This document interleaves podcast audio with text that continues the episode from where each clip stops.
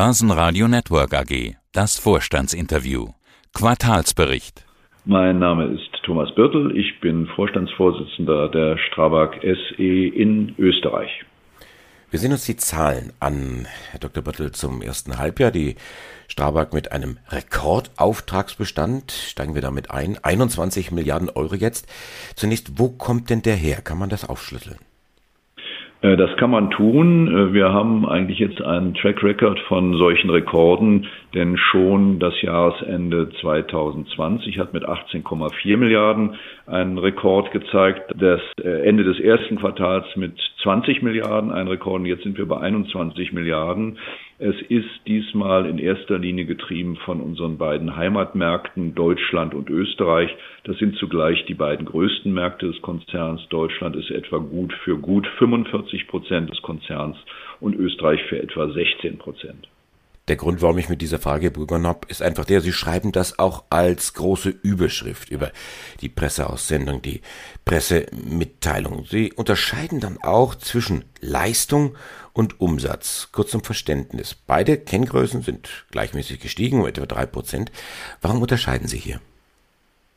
Äh, das ist eine branchenübliche Kennziffer, die Bauleistung. Die beinhaltet im Unterschied zum Umsatz auch die anteilige Leistung von Arbeitsgemeinschaften, die ja in unserer Branche sehr wichtig sind, und von Beteiligungsgesellschaften. Jetzt kommen wir ja aus diesem Corona-Jahr 2020. Viele Unternehmen hatten da große Schwierigkeiten und haben die Geschäfte runterfahren müssen zwangsläufig und freuen sich jetzt um Geschäftssteigerungen, die also wirklich äh, exorbitant sind. Jetzt bei Ihnen drei Prozent. Das klingt bitte nicht falsch verstehen, fast so ein bisschen mickrig. Liegt das daran, dass Sie eigentlich kaum Corona-Einbußen hatten? Ganz im Gegenteil, dass durch das Thema Investitionen eine Corona-Delle eigentlich kaum zu erkennen war? Ja, das gilt für die meisten unserer Märkte. Und bei den Märkten, wo es anders war, da haben wir in diesem Jahr äh, auch deutliche Leistungssteigerungen. Das waren im Prinzip nur zwei Cluster. Das war einmal Österreich, weil wir in Österreich im Unterschied zu Deutschland und unseren anderen wichtigen europäischen Märkten tatsächlich fast einen Monat Lockdown auf den Baustellen hatten. Und in Österreich haben wir auch einen Leistungsanstieg um ein Fünftel weil letztes Jahr eben so schwach war. Das zweite Cluster sind unsere außereuropäischen Bauaktivitäten. Auch die waren stark von Corona betroffen. Südamerika, Mittlerer Osten, Singapur. Und auch da haben wir einen zweistelligen Leistungszuwachs, wohingegen der Rückgang in Deutschland minimal war und wir in anderen wichtigen Ländern, beispielsweise in Polen oder in Tschechien, letztes Jahr sogar einen weiteren Leistungsanstieg gesehen haben, trotz Corona. Und unter dem Strich führt das dann zu genau der Aussage, die Sie getroffen haben. Wir sind mit einem Minus von sieben Prozent im letzten Jahr sehr glimpflich davongekommen. Das führt dann dazu, dass dieses Jahr der Anstieg auf Konzernebene, auf Konzerndurchschnitt auch relativ moderat ist. Wie kommt es eigentlich, dass die Unterschiede in den einzelnen Regionen so groß sind, was das Thema Corona anging? Sie hatten jetzt ja quasi uns virtuell mitgenommen auf eine kleine Weltreise. Warum gehen die Länder, die Regierungen da so unterschiedlich damit um, dass sich das auch bei ihren Geschäftszahlen entsprechend dann unterschiedlich niederschlägt? Ja, bei Österreich muss man sagen, das ist sehr schnell korrigiert worden. Da gab es äh, kurzfristig regulatorische Probleme, die wir so in anderen europäischen Ländern nicht gehabt haben, aber die konnte die Branche im Einvernehmen mit den zuständigen Behörden dann sehr schnell äh, regeln und wir haben dann da einen Zustand gehabt, wie in allen anderen wichtigen europäischen Märkten auch. Im außereuropäischen Ausland ist einfach das Infektionsgeschehen ganz anders aus dem Ruder gelaufen, als das in Europa der Fall war, beispielsweise in Chile oder auch Singapur. Das sind ja äh, Länder, die auch in den Medien entsprechend kommentiert worden sind, wo wir teilweise monatelange Lockdowns hatten. Das ist ja Gott sei Dank uns in Europa in der Form erspart geblieben und insbesondere im Bau erspart geblieben. Bauen ist eine Tätigkeit, die sich typischerweise unter freiem Himmel vollzieht. Das hat sicherlich mit dazu geholfen, dass wir weiter haben bauen können ohne nennenswerte Beeinträchtigungen und vor allen Dingen mit einer gesunden Belegschaft. Das ist ja auch sehr wichtig. Ich höre auch so ein bisschen raus, dass die Maßnahmen offensichtlich dann in Deutschland entsprechend gewirkt haben. Kann man das daraus rauslesen oder bin ich jetzt vorschnell gewesen mit meiner Einschätzung? Absolut. Also was unsere Branche angeht, haben die Schutz- und Hygienekonzepte, die festgelegt worden sind, gut funktioniert, sehr gut funktioniert.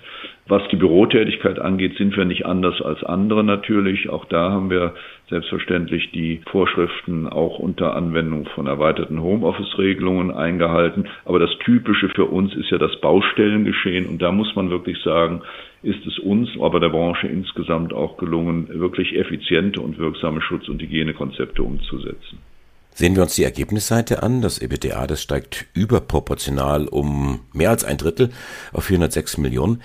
Heißt das, Sie haben auch deutlich an Ihrer Kostenstruktur gearbeitet? Das tun wir permanent. Das ist eine Aufgabe, der man sich im Bau nicht entziehen kann, weil wir ja ein Low-Margin-Business sind, auch wenn es uns seit längerem gelingt, unsere Marge immer ein bisschen zu verbessern. Das wirkt sich dann in solchen Jahren dann auch positiv aus, dass man nicht nachlässt, an der Produktivitäts- und Effizienzschraube zu drehen, das ist ein Prozess, der ist Corona-unabhängig und der wird sich auch weiter in Zukunft fortsetzen müssen. Die Segmente international und Nordwest sind auf der Ergebnisseite besser gelaufen, sind stärker geworden, Südost dagegen schwächer. Worauf führen Sie das zurück?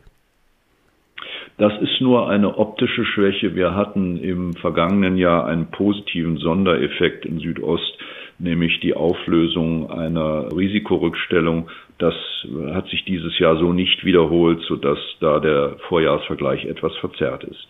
Sie schreiben auch, Sie sind sehr vorsichtig in dieses Jahr 2021 reingegangen. Ich füge mal hinzu, vielleicht so eine Art kaufmännische Vorsicht. Weiß ja keiner, wie sich die Situation coronamäßig entwickelt. Jetzt sehen Sie, zumindest was den Auftragsbestand angeht, neue Rekordwerte. Das Geschäft läuft. Sie haben sich die Prognose nochmal vorgenommen. Sie haben sie angehoben. Was haben Sie jetzt vor?